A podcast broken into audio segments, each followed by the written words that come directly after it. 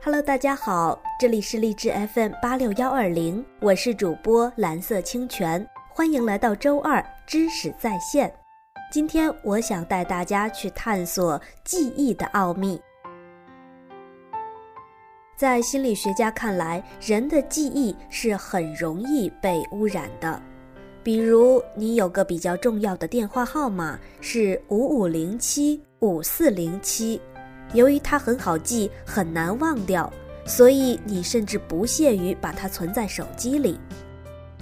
有一天，你不经意看到另一个电话号码五五零七五五零七。几天后，当你试图去回忆前面那个有用的电话号码时，却下意识地拨了五五零七五五零七。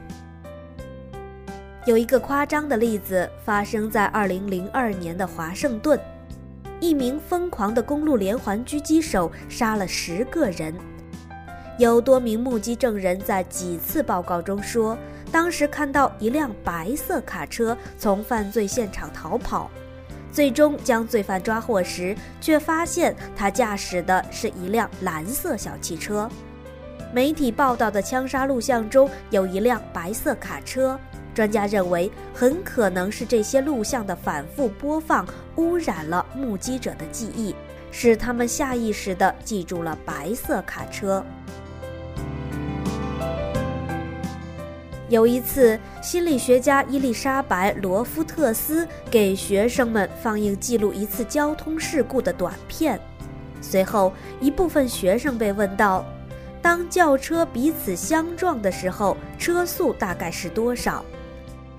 而对另外一些学生的提问，“相撞”一词则被换成了“撞毁”。结果显示，目击者的判断受提问措辞的影响很大。前一组估算的车速平均为每小时三十一点八公里，而以“撞毁”这个词被提问的一组估算的车速平均为每小时四十点八公里。这项实验告诉我们。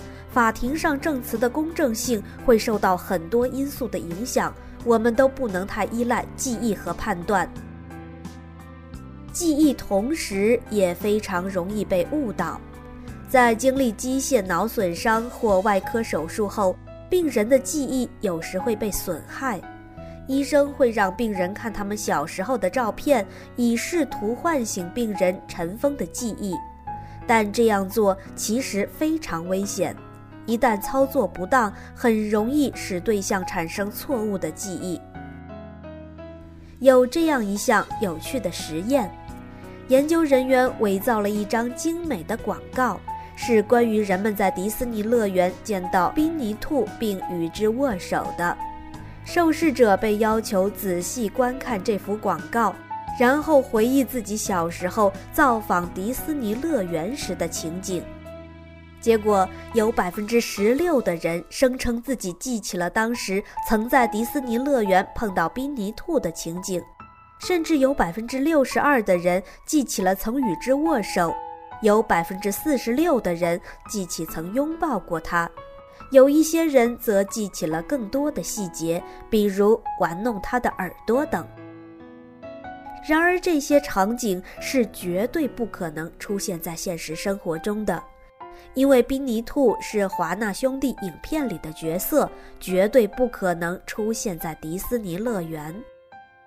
人们这些生动的记忆，只是来源于暗示后的想象。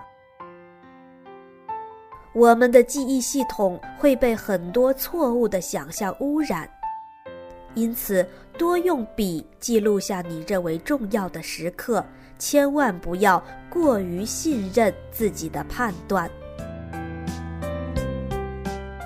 今天的文章就分享到这里。这篇文章来自《千山晚报》，作者侯云腾。如果你对文章里的内容有什么想说的，欢迎给我留言。我们下次再见。